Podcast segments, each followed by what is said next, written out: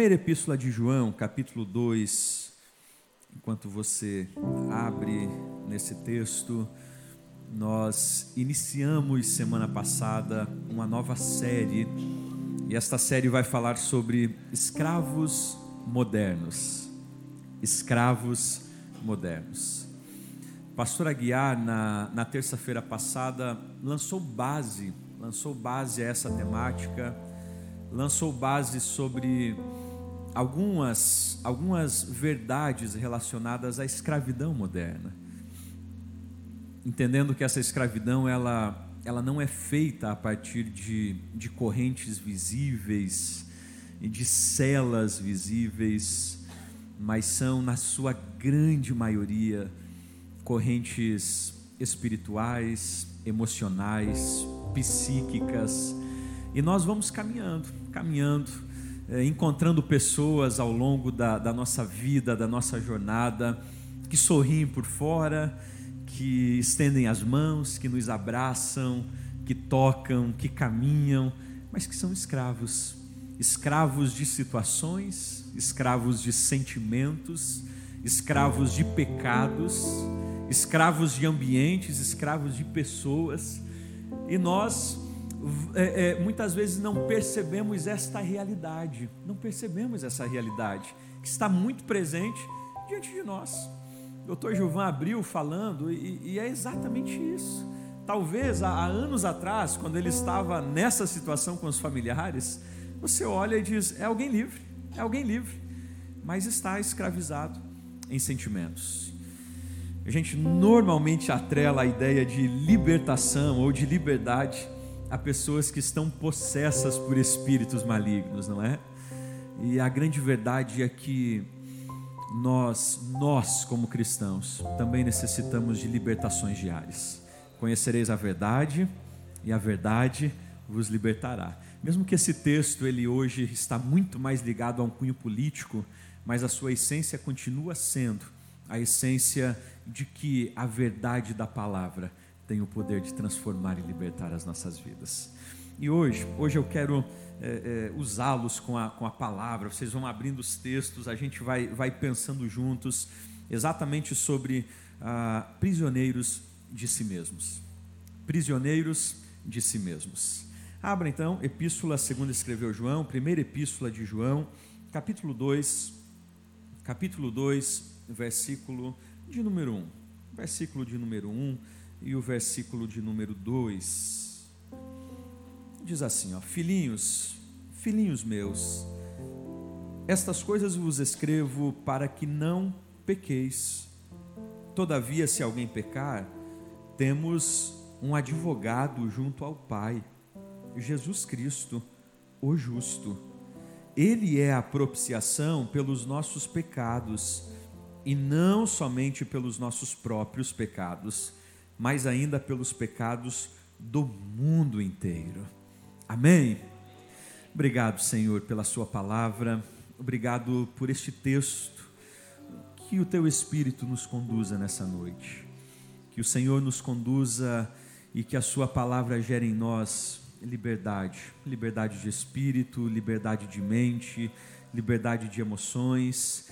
Conduza-nos, Senhor, pela Sua palavra queremos celebrar em liberdade a Ti, em Cristo Jesus. Assente-se por gentileza. Johnny, Johnny amava ir à casa dos seus avós nos finais de ano, principalmente naqueles períodos de férias. Os seus avós tinham um sítio e ele com a sua irmã, a sua irmã chamada Sally, iam e passavam algumas semanas na casa dos seus avós. E uma das práticas que Johnny gostava muito de realizar era exatamente aquela caçada primitiva de sair com um estilingue em mãos, tentando matar todas as pombas que ele encontrasse pelo caminho. Em um dos dias ele vai para a floresta e ele passa horas como um bom homem primitivo, com seu estilingue, ou cetra, ou bodoque, dependendo da região que você veio, tentando capturar um, um dos, dos pássaros que ali estavam. Não teve êxito nenhum. Volta para a casa do seu avô triste demais, decepcionado, frustrado porque não conseguiu a caça que tanto esperava. Quando ele estava passando pela lagoa, ele percebe que o pato de, de criação íntima da sua avó estava ali, se banhando tranquilamente, como um moleque. Ele tem aquela ideia incrível: não matei nada, vou atirar uma pedra para espantar esse pato. E na exata hora que ele lança aquela pedra, a pedra acerta na cabeça do pato, de estimação da vovó. O pato morre. Ele pega o pato e faz o que alguns de nós fizemos já na infância, quando quebrou o copo, quando quebrou o prato da mamãe, esconde. Pega aquele pato, ele joga atrás de uma pilha de, de lenha cortada e vai para dentro da casa. Vida segue. Naquela mesma noite, após a refeição, a vovó chama a irmã de Johnny, a Sally, para que viesse secar a louça. A Sally disse o seguinte: Vovó, o Johnny deseja muito secar a louça hoje. Ele na hora iria esbravejar e a Sally chegou do ladinho dele e disse: Eu vi o que você fez mais tarde com o pato da vovó. Ele se cala, vai secar a louça. Dia seguinte, após o café da manhã, o avô se levanta e diz: Vamos pescar, Johnny. E a Sally diz: Eu vou também. A vovó diz: Não, eu preciso de ajuda aqui na cozinha. E ela diz: Vovó, o Johnny disse para mim hoje à noite que ele quer lhe ajudar na cozinha. E o Johnny vai quieto para a cozinha auxiliá-la e ela vai pescar com o avô. E no decorrer dos dias é exatamente esta imagem, este cenário que vai sendo construído. Para cada atividade, para cada exercício, para cada é, afazer doméstico que a vovó chamava a Sally, ela direcionava ao Johnny e ele ia cabisbaixo e calado. Até que ele não suporta mais essa, esse ambiente de, de opressão da sua irmã, ele procura a sua avó, confessa o pecado. Vovó, eu matei o seu pato. Não era intenção nenhuma. Eu não sou nenhum homicida. Eu não estava tentando matá-lo. Era só para afugentá-lo, mas eu matei ele. E eu preciso contar isso. Ela olha para ele, abraça de maneira muito carinhosa e diz: Querido neto, eu vi pela janela quando você matou o pato. Eu vi que você pegou e jogou ele atrás dessa pilha. Na mesma hora eu te perdoei.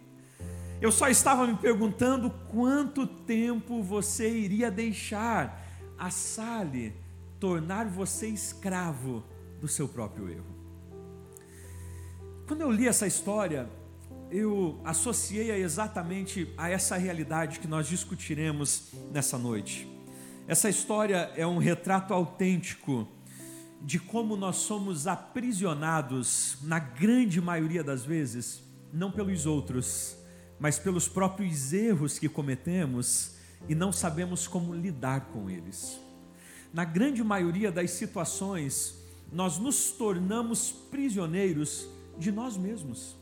Você já parou para perceber que, na grande maioria, as inimizades que foram construídas nos nossos relacionamentos, elas estão muito mais atreladas à nossa mente do que de fato à realidade palpável que está à nossa volta. E aí, quando você em um determinado dia procura a pessoa e diz: Olha, eu, eu estou em inimizade com você, eu sei que nós não estamos nos dando bem, por isso. E a pessoa olha para você e diz: é, Sério, eu não sabia disso. Mas tudo bem, vem cá, me dá um abraço, está tudo resolvido. Mas aquilo estava na sua mente. Nós não nos damos conta, mas a grande maioria dos calabouços e das prisões em que vivemos, elas não são prisões externas. E elas também não são oriundas de pessoas que externamente possuem a capacidade em si de nos aprisionar. Mas as grandes prisões e calabouços que nós nos metemos, são exatamente aquelas que nós mesmos criamos e não temos a condição necessária de sairmos a partir daquele estado de prisão que estamos vivendo. É por isso que quando a gente olha para as Escrituras Sagradas, nós encontramos Paulo fazendo um desafio para que nós conheçamos a nós mesmos, a partir da lente das Escrituras Sagradas. Porque todas as vezes que nós nos lançamos no processo de conhecer a nós mesmos, nós iniciamos uma jornada a partir do conhecimento bíblico iniciamos uma jornada de libertação. Iniciamos um processo de, de algemas que vão sendo quebradas, que vão sendo deixadas pelo caminho, de calabouços que nós vamos saindo à medida que nós vamos tendo a consciência a partir das Escrituras de quem de fato nós somos. É por isso que eu quero iniciar a minha fala falando sobre o primeiro tipo de escravidão que, de maneira muito direta, de maneira muito direta, nos torna prisioneiros. É a escravidão da cobiça. E talvez você dirá o seguinte, Jason, eu, eu não sou prisioneiro da cobiça. Eu não sou, em hipótese alguma, porque nós atribuímos a cobiça diretamente à, à, à, relação financeira, a ideia de você querer ter, de você enriquecer, mas o certo é que a cobiça tem transformado inúmeras pessoas escravos, escravos. Quando nós fazemos a leitura de Josué 7, nós temos uma narrativa muito interessante. Josué está no processo da conquista a, a, territorial que Deus havia prometido a Abraão. E eles agora haviam finalizado uma conquista muito importante, que era a tomada de Jericó. As muralhas haviam caído, o povo havia marchado sobre aquela cidade tão, tão fortificada. E eles têm um segundo propósito, uma segunda missão, que era exatamente conquistar a cidade de Ai. Os espiões vão até a cidade de Ai e retornam dizendo: Josué, essa cidade é tranquila, é fichinha demais para a gente. Não é preciso dispor todo o nosso exército, todo o nosso armamento bélico. Basta dois a três mil homens para que a gente derrote os habitantes de Ai. Josué encaminha esse grupo de homens, basicamente, segundo o relato de Josué 7, 3 mil homens vão até Ai. A gente conhece a história eles voltam decepcionados, arrasados, foram derrotados. E nós sabemos que toda a marcha bélica ou militar que inicia com derrota, é muito provável que este exército não tenha mais o respeito que deve ter. Josué, ele não se desespera, mas ele vai até Deus no processo de questionamento, dizendo: Senhor, tu mandastes nós conquistar as terras, o Senhor prometeu que estaria conosco, e agora nós fomos derrotados. E é interessante que Deus vai orientar Josué, dizendo: Josué, o motivo da derrota está na cobiça de um homem. Josué 7, Josué reúne o povo e começa um processo de, de inquisição, até que Deus expõe Acã. E quando chega em Acã, gente, olha o texto. Vamos lá, Josué 7. Josué 7, 20 e 21. Acã vai responder a Josué. Josué 7, 20 e 21. E Acã diz o seguinte: É verdade, eu pequei contra o Senhor, Deus de Israel, e fiz assim e assim. Quando vi entre o despojo uma boa capa babilônica, uns dois quilos e meio de prata e uma barra de ouro pesando mais de meio quilo. Cobicei essas coisas e as peguei para mim. E eis que estão escondidas na terra, no meio da minha tenda, e a prata por debaixo. Quando Acã tem o seu pecado revelado, ele, ele realiza exatamente essa exposição. Ele vai dizer: Olha, eu acabei pecando. E havia uma orientação de Deus no capítulo 6 de que, quando eles conquistassem Jericó, prata, ouro, ah, ah, ah, utensílios de, de prata, de bronze, de ferro deveriam ser levados para a casa do tesouro e todas as demais coisas deveriam ser incendiadas. Agora Acã acaba roubando do Senhor quando ele retém esses objetos e não põe fogo à capa babilônica.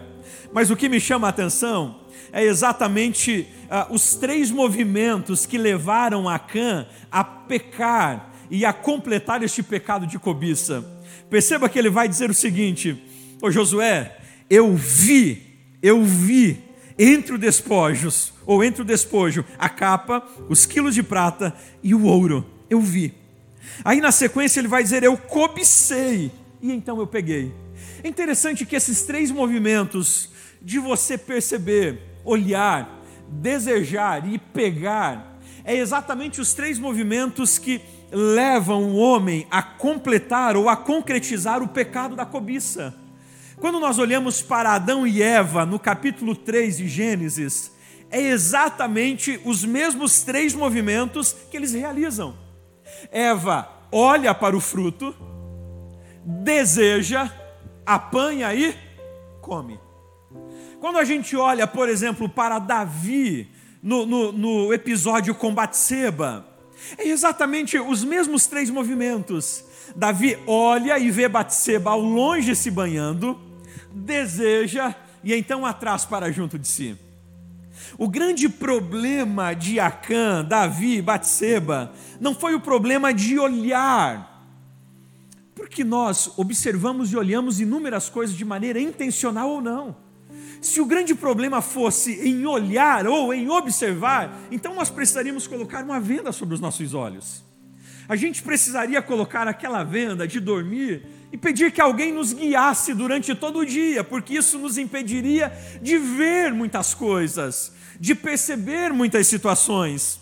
O grande problema não está em ver, mas de desejar de maneira intencional aquilo que não pertence a nós. O grande problema nunca reside em observarmos ou vermos, mas a partir daquilo que olhamos, desejar tê-lo a qualquer custo, mesmo que isto não nos pertença. Perceba que a cobiça, a partir desse texto que nós olhamos em Acã, ela traz uma inclinação ou gera uma inclinação para aquilo que é a sua fraqueza. Acã, ele é tentado e é engodado exatamente na sua fraqueza relacionada à grana. Ele olha a capa, que valia muito, ele olha a prata e ele olha o ouro e ele diz: Uau, com isso eu ficarei rico, e ele toma para si.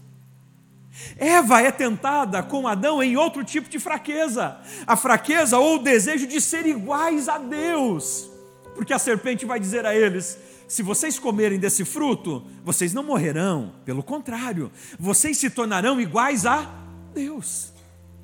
Davi não é tentado na área do poder, Davi não é tentado na área da riqueza, ele é tentado exatamente na área sexual. Ou seja, a cobiça, ela vai sempre se desenhar e se desenvolver a partir das nossas fragilidades ela nunca se desenvolverá a partir da, dos seus pontos fortes. Jamais. E aí eu pergunto a você: existe fraqueza em nossas vidas? Sim ou não?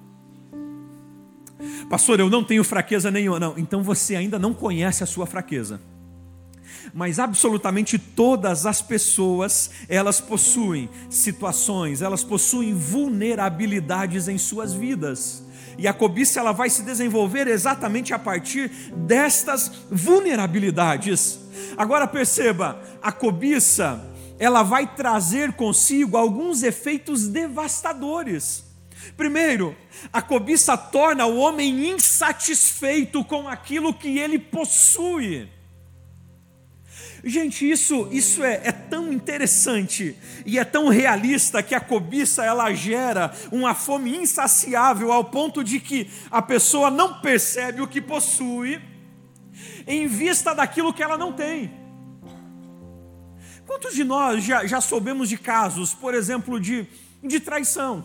O homem trai a sua esposa, aí você olha para a esposa e diz: gente, uma mulher tão bonita, bem cuidada, elegante e você olha para a mulher que o homem traiu a esposa e diz: Eu não acredito nisso. Como que acontece?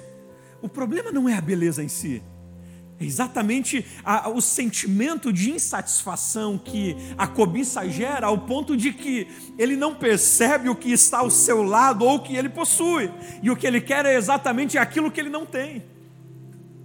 Conta-se a história de, de um, um servo dentro de um reinado que era muito feliz e satisfeito, satisfeito. E o rei olhava para esse servo e ficava indignado com ele. Como? Eu sou um rei, eu tenho absolutamente todas as coisas ao meu dispor e eu não sou satisfeito com este servo.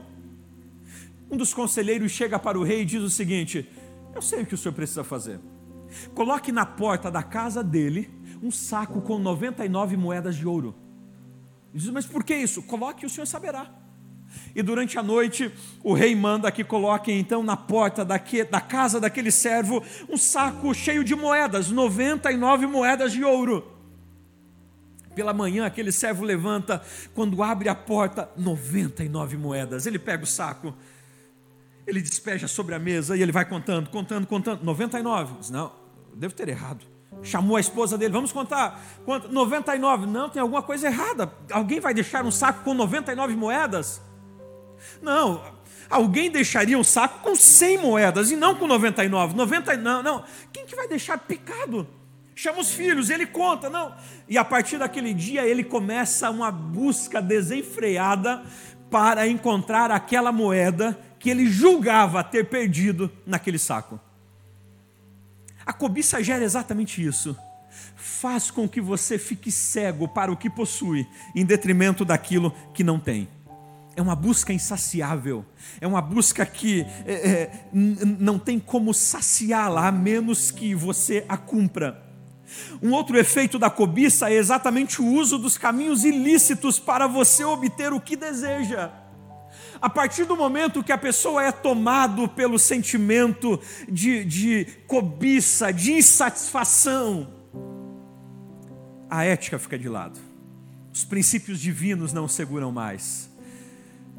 As amarras que, que as instituições ou que qualquer outro ser humano possa colocar nele não são mais suficientes. Ele dará um jeito de romper com as amarras, de, de quebrar as, as vigias que lhe fazem para conseguir o seu objetivo.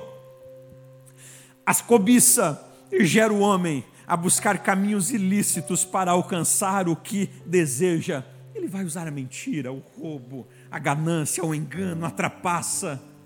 Cobiça, cobiça. A gente vive exatamente isso no nosso país. Você olha, por exemplo, para homens que, que são milionários, milionários, e de repente sai um escândalo deste homem que desviou é, é, alguns milhões, e você, gente, por que, que desviou isso? Esse cara já tinha muita grana. Cobiça. É exatamente o desejo de querer além daquilo que é seu. É esse sentimento de estar insatisfeito com o que já possui. E como ele conquista isso? A partir de caminhos que são ilícitos. E a pessoa que está envolvida nesse sentimento de cobiça, de desejo desenfreado por ter aquilo que não lhe pertence, normalmente ele ou ela ignora todas as consequências que poderão lhe sobrevir a partir daquilo que ele conquistará nesse estado de cobiça. Todos os sinais são alertados, mas todos os sinais são ignorados. Todos os sinais que lhe são dados são ignorados, porque ele está vendo unicamente o seu alvo, o seu objetivo, é aquilo que ele quer, é por aquilo que ele se move, é aquilo que o seu coração deseja, é aquilo que a sua alma anseia, e parece a ele que se não tiver aquilo, nada mais lhe faz sentido. Quando a gente lê a história de Aminon e Tamar, é exatamente isso que está diante de nós. Aminon, um dos filhos de Davi, Tamar, uma das filhas de Davi, com mulheres diferentes. E Aminon agora olha para Tamar e ele deseja, ele quer se deitar com ela. E o texto diz que ele, inclusive, cai de cama. E para ele não há mais sentido de vida, a menos que se deitasse com Tamar, que para a gente era filho do rei, era filho do rei, filho do rei, gente. Você acha que este, que este homem, que este jovem não teria ao seu dispor qualquer moça do império do seu pai? Quantas moças que provavelmente pagariam para casar com Aminon, mas ele não via absolutamente nada, só o que ele queria era ignora todas as consequências, ignora todas as situações que lhe sobreveriam, por quê? Porque o seu desejo era exatamente deitar-se com Tamar. A cobiça, este sentimento de, de insaciez, prende o homem a tal ponto que ele só para quando alcança, a menos que o Senhor o liberte. Pastor, como libertar-se da cobiça? Como libertar-se da cobiça? Seja ela financeira, seja ela é, é, cunho sexual, seja ela é, é relacionada a, a inúmeras outras áreas. Como eu faço isso? Como? Porque toda vez que a pessoa alcança aquilo que ela tanto desejou, o sentimento se esvai. E nasce o sentimento de ter outra coisa. É por isso que normalmente pessoas que, que, que estão aprisionados em cobiça, elas sempre serão insatisfeitos, mesmo que alcance aquilo que ela correu durante toda a sua vida. Após alcançar aquilo, o sentimento de insatisfação lhe dominou novamente, e agora ele precisa alcançar outra coisa. É algo que não tem fim, é como um pêndulo. Quando ele chega aqui, a insatisfação é tamanha, porque ele alcançou, mas não satisfez a sua alma. Então volta novamente. E é esse processo diário. Alcancei. Agora existe outra coisa que eu preciso alcançar, os mesmos caminhos ilícitos, os mesmos desejos. Cheguei aqui, alcancei, insatisfação. Eu quero outra coisa.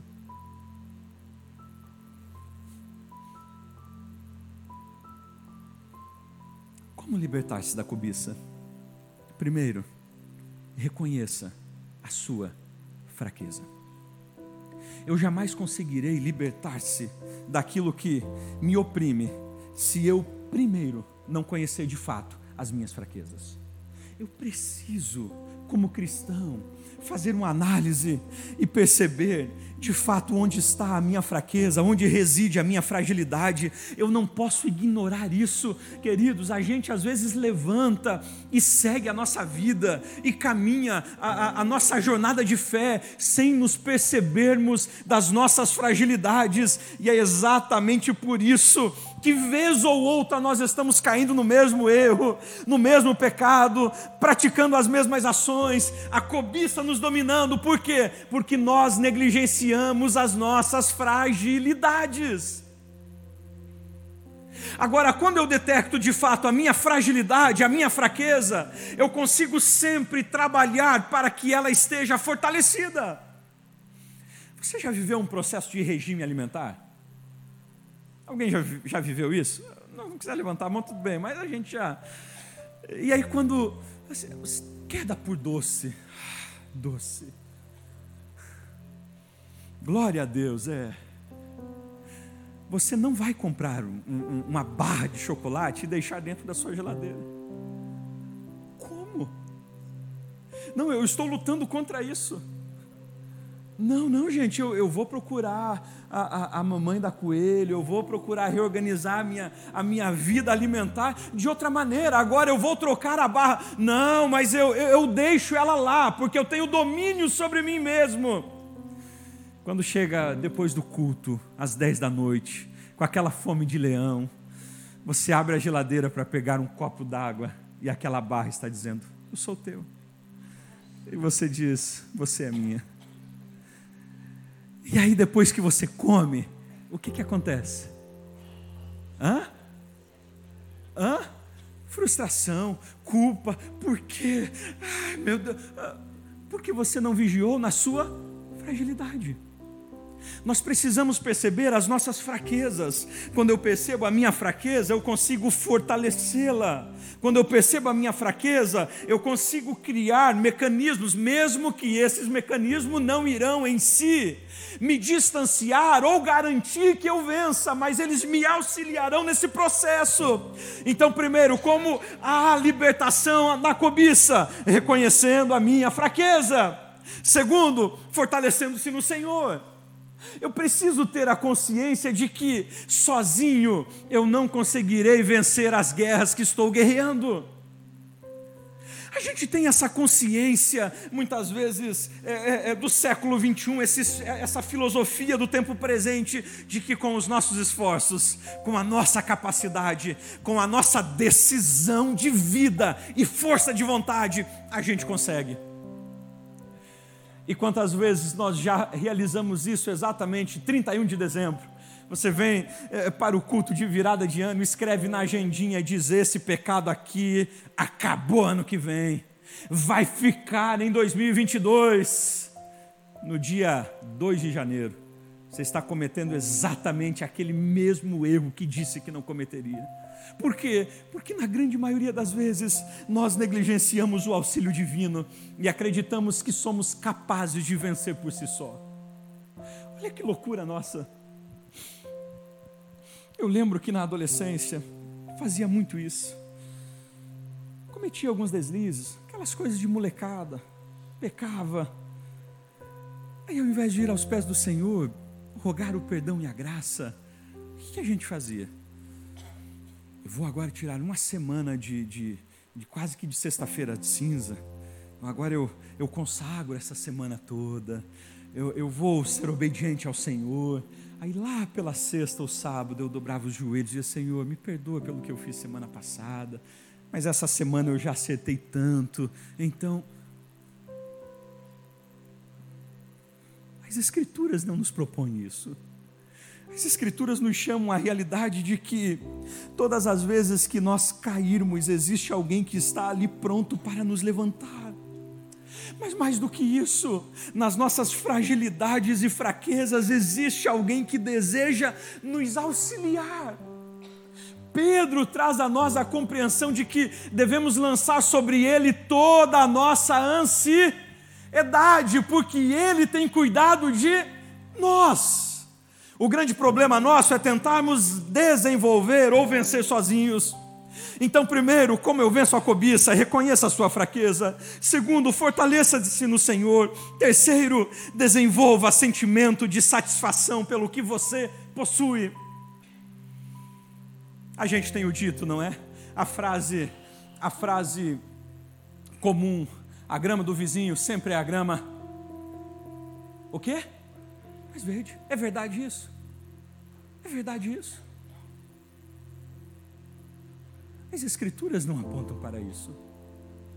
O grande problema é que nós não nos damos por satisfeito com aquilo que temos, e ao invés de fazer isso, nos tornamos como Asaf no Salmo 73, olhando para o que os outros possuem e não aquilo que o Senhor concedeu a nós. E aqui está um grande problema: o problema de não olhar para aquilo que Deus já nos concedeu. Salmo 23, Projeto Sola, em uma das suas músicas, faz uma, uma reinterpretação desse salmo e eles dizem o seguinte: Se o Senhor é o meu pastor, aquilo que eu não tenho, eu não preciso. Aquilo que eu não tenho, eu não preciso. É uma grande verdade. Queridos, a gente precisa desenvolver o senso de satisfação pelo que Deus nos concede. Nós precisamos. Nós precisamos olhar para o nosso, e eu não estou falando aqui de comodismo, de sentarmos e falarmos, não, dessa vida eu não saio, eu não mudo, não, não, mas a ideia de que aquilo que eu possuo é o necessário para viver. Se o Senhor conceder-me mais, amém mas eu preciso ter a compreensão que não necessito do que o Dr. Gilvan tem para ser satisfeito, porque a minha satisfação em si está no Senhor.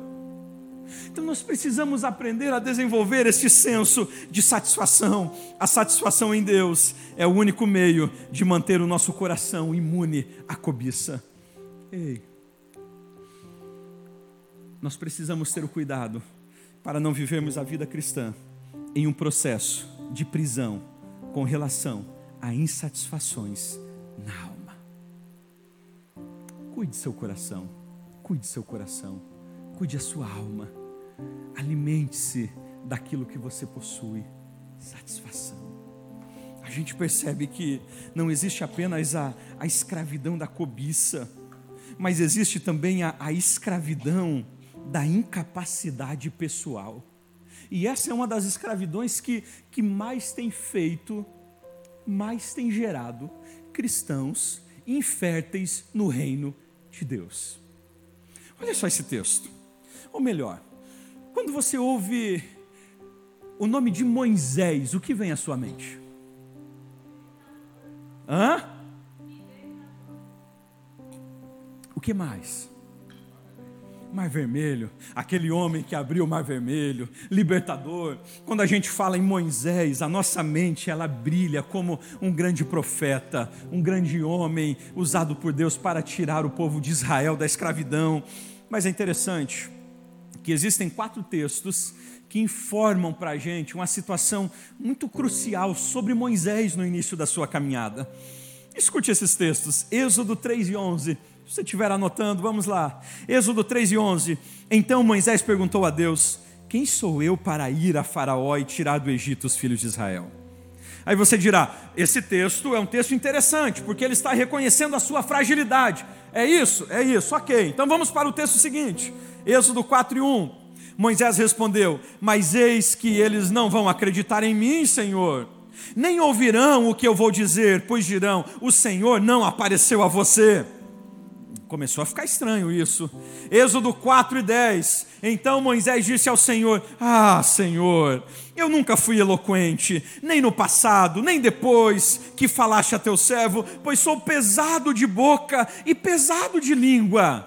Interessante. E aí, um último texto, Êxodo 4 e 13. Porém, Moisés respondeu: Ah, Senhor, envia alguém outro que deseje enviar, menos a mim. O que a gente entende com esses textos? Moisés está revelando aqui exatamente um sentimento de incapacidade que o dominava e que o tornava escravo de servir a um propósito que Deus havia estabelecido por ele. Moisés está relutante. De, gente, é Deus quem está falando com ele em uma teofania. Não é um profeta que se levantou e foi até Moisés e colocou as mãos sobre ele e disse: Eu te usarei. Não, não, não. É Deus quem aparece a Moisés. É Deus quem está dizendo: Vai. E entre um desses textos, entre um desses textos, Moisés vai dizer: E como eles acreditarão? E Deus diz: Pegue sua mão aí, Moisés. Ok, coloca dentro da, da, da, do seu casaco. Moisés coloca a mão. Deus diz: Tira ela. A mão estava ressequida. Deus diz: Coloca a mão de novo dentro. Tira. A mão estava perfeita. Moisés diz: Mas só isso. Deus diz: Ok, pega esse cajado, joga no chão. O cajado virou uma serpente. Pega ele novamente, se tornou cajado. Deus dá a Moisés o necessário. Deus enche Moisés de poder, Deus o capacita, Deus o vocaciona, Deus dá a ele a missão, Deus dá a ele as diretrizes, mas mesmo assim Moisés está em estado de escravidão com relação à sua incapacidade ao invés dele olhar para o que Deus estava lhe prometendo, ao invés dele olhar para aquele que estava lhe chamando, ele estava dominado pela sua incapacidade, pela insuficiência de resolver as situações. Queridos, como esse sentimento de incapacidade própria tem tornado-nos escravos e impedido-nos de servir ao Senhor.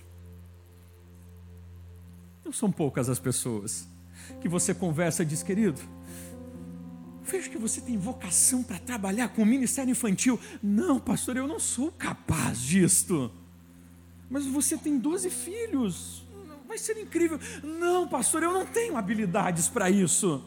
Aí você procura outro e diz: Eu vejo que você tem, tem habilidades para ser um professor de escola bíblica. Não, pastor, eu não tenho capacidade para isso. Mas você é docente, você leciona inclusive em, em instituições de, de ensino superior. Não, mas eu não sou capaz para isso. Eu não estou entendendo. Aí você procura outro e diz: Eu percebo que você tem habilidade para, para ingressar no ministério do, dos reparadores. Você é um pedreiro. Aos homens aí, aleluia. E aí o homem vai dizer: Não, pastor, eu, eu, eu não sou tão capaz para isso. Como assim? Esse sentimento de incapacidade nos torna escravos de nós mesmos e nos impede de servir ao Senhor e realizar grandes coisas para Ele. Quantos de nós que poderíamos estar sendo instrumentos de Deus para libertar outros, para transformar vidas, para tocar em pessoas, para mudar histórias, mas não o fazemos por conta do sentimento de incapacidade que tem dominado a nossa vida. E a gente está como Moisés. Deus está dizendo: te dei capacidade, te dei dons, te dei talento, te instruí, te capacitei. E a gente está dizendo: não, Deus, envie outro, eu não sei falar. Deus, encaminhe outro, eu não sou o suficiente. Com muito carinho, pergunte para quem está do seu lado: a incapacidade não tem te dominado?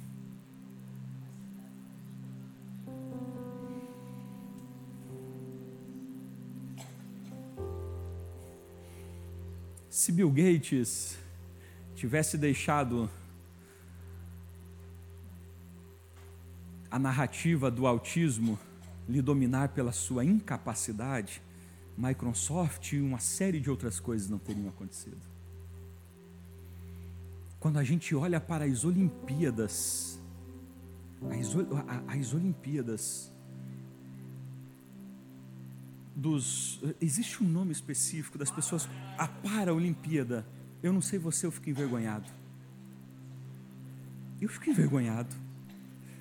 As pessoas com um senso de superação incrível, mesmo com as suas limitações físicas, com, com as suas limitações é, é, que lhe impedem de fazer como nós poderíamos, ou essas pessoas poderiam assentar-se na vida e dizer: Não farei nada porque olha a minha incapacidade, mas elas têm o senso de que podem superar, de que podem realizar e conquistam e colocam seu, os seus nomes na história. E nós, com capacidade, com talentos, com dons, continuamos insistindo e dizendo: Deus, eu não sou capaz, envia outro. Deus, eu, eu não tenho capacidade e eu preciso te lembrar nessa noite, eu preciso te lembrar nessa noite, que o Deus que nos chamou, o Deus que nos vocacionou, é o Deus que nos conhece. E Ele nos chamou não pelas nossas habilidades, mas apesar das nossas incapacidades, Ele nos chamou. Quando Ele está falando com os seus discípulos, em João 15, Ele vai dizer: Eu vos chamei e vos nomeei. Ou seja, eu os conheço pelo nome, eu não os chamei de modo geral, a modo grosso. Eu não os chamei e os chamei de maneira equivocada, sem conhecê-los, sem conhecer as suas incapacidades, sem conhecer as suas limitações. Não, eu te chamei e te nomeei. Ou seja, ô Jason, eu sei das suas incapacidades, eu sei das suas limitações, eu sei das suas fragilidades, afinal de contas, eu te criei e te gerei, eu te formei. Mas é exatamente apesar delas que eu desejo te usar. O que precisamos fazer? Dispor-se ao Senhor. O que precisamos realizar? Se dispor-se ao Senhor. Vivemos uma escravidão sobre a nossa incapacidade, e esta incapacidade, ela faz com que a gente não viva aquilo que de fato o Senhor quer que vivamos, porque estamos em escravidão sobre as nossas limitações. Quantos, quantos, que depois de alguns anos de atuações no ministério, eles se levantam e dizem: Deus fez algo incrível. Quem me conhecia lá, se me conhecesse hoje, jamais diria que isto estaria acontecendo. Se você me conhecesse aos 13 anos de idade, um menino envergonhado, que quando chegava visita em casa eu corria para o quarto com vergonha, odiava púlpito, microfone, nunca, absolutamente nunca desejava assumir um microfone envergonhado. Você conhece alguém envergonhado? Multiplique, lá estava eu. Mas o Senhor deseja usar-nos a partir ou mesmo através das nossas incapacidades. Para a gente finalizar nessa noite, terceiro tipo de escravidão intrapessoal é exatamente aqueles que se tornam escravos do sentimento de descarte. Aqueles que se tornam escravo do sentimento de descarte. Interessante que nós encontramos a narrativa final em que Jesus está sendo crucificado. E nesse processo todo, Pedro nega ao Senhor. Pedro nega ao Senhor. Mas Pedro é exatamente aquele discípulo que tinha uma confiança em si mesmo. Pedro era impulsivo demais. Pedro era um homem que, que no, no círculo dos doze se destacava, seja pela sua impulsionalidade, seja pelo, pelo seu senso de, de liderança.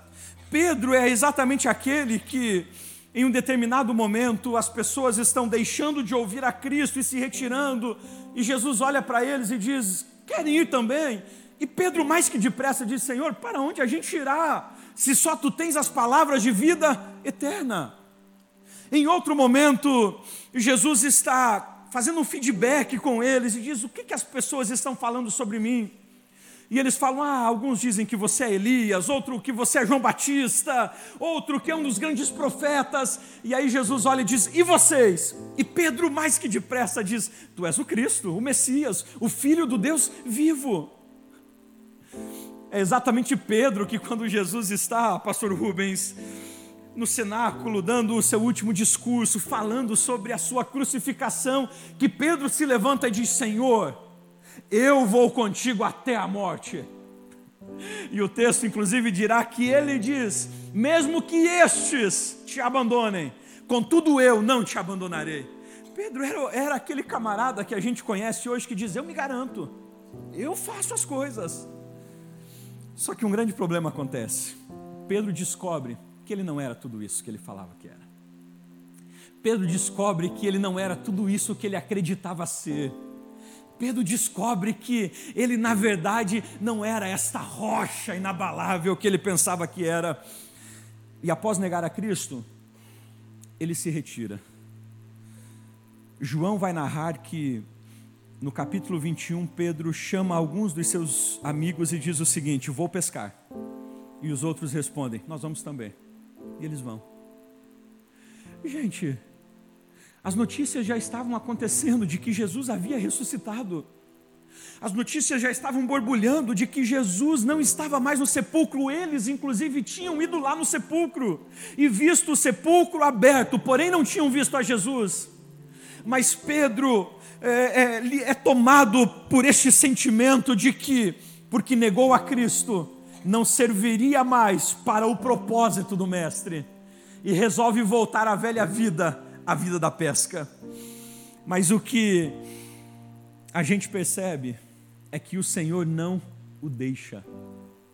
Como este sentimento escraviza pessoas, pessoas que, que servem, que tem sonhos, propósitos, projetos, mas na primeira queda, no primeiro deslize, no primeiro tombo, a vergonha toma conta, o sentimento de inferioridade, a escravidão de descarte, de que Deus não conta mais comigo, de que o Senhor tem alguém melhor do que eu, de que o Mestre escolherá outros, o Senhor fará isso a partir de outros. Não, não, não. Eu, eu, eu, errei aqui e agora Deus não me usará mais. O seu projeto encerrou. Ele levantará outros. É um sentimento que domina inúmeras pessoas. Quantos jovens, quantos adolescentes, quantos jovens casados que a partir de um primeiro erro, de uma primeira queda, você percebe que o brilho pelos propósitos se esvai, os sonhos e projetos somem. A grande questão é que no reino dos céus, o Senhor não trabalha com pessoas descartáveis. Para Ele, os erros não nos tornam descartáveis. Para Cristo, as nossas fragilidades e os nossos pecados não nos colocam em um estado de descarte, ao passo que ele dirá: não, está quebrado, fora, quero outro. Não. Jesus aparece às mulheres, e em uma das ocasiões, um anjo do Senhor aparece às mulheres no sepulcro e diz o seguinte: Olha, avisem aos discípulos e a Pedro que eu vou para a Galiléia adiante de vós e lá eu os verei. Quando Jesus está dizendo, diga a Pedro, o que ele está é lembrando a Pedro de que ele não havia sido descartado do projeto de Deus. O que o mestre estava fazendo era trazer a consciência de Pedro de que, apesar do seu erro, apesar de ele ter negado a Cristo, Cristo não havia o descartado, ele continuava sendo um projeto para o Senhor. Se coloque de pé nessa noite. Querido, não existe pecado para um cristão que o torne descartável para Deus. Quando João está escrevendo a sua epístola, ele vai dizer: Meus filhinhos, escrevo-lhes estas coisas para que vocês não pequem. Mas se pecar, nós temos um advogado junto ao Pai. A gente tem aqui, pelo menos de cabeça, eu sei que tem dois advogados aqui. Advogado julga? O que advogado faz? É, ele intercede, interpõe, defende, peticiona. João está dizendo: filhinhos, não pequeis. Ou seja, João, ele não abre a nós a oportunidade de pecar, não. Ele está dizendo: não pequem. Se, porém, todavia, se vocês pecarem, saibam que não há um juiz que está os julgando nesse momento, mas existe um advogado justo ao lado de Deus que está intercedendo por vós. Esta é uma das consciências que nós precisamos ter. 1 João 1 e 9, João continua nessa linha e ele vai dizer: se confessarmos os nossos pecados, ele é fiel e justo para perdoar os nossos pecados e nos purificar de toda a injustiça. O que João está dizendo? Os nossos pecados não nos tornam lixo para Deus. Os nossos pecados não nos colocam em uma lata de descarte. Apesar dos nossos pecados, há um advogado que deseja restaurar o nosso estado e manter-nos firmes nos propósitos de Deus. Escute, talvez são inúmeros os sentimentos internos que nos aprisionam.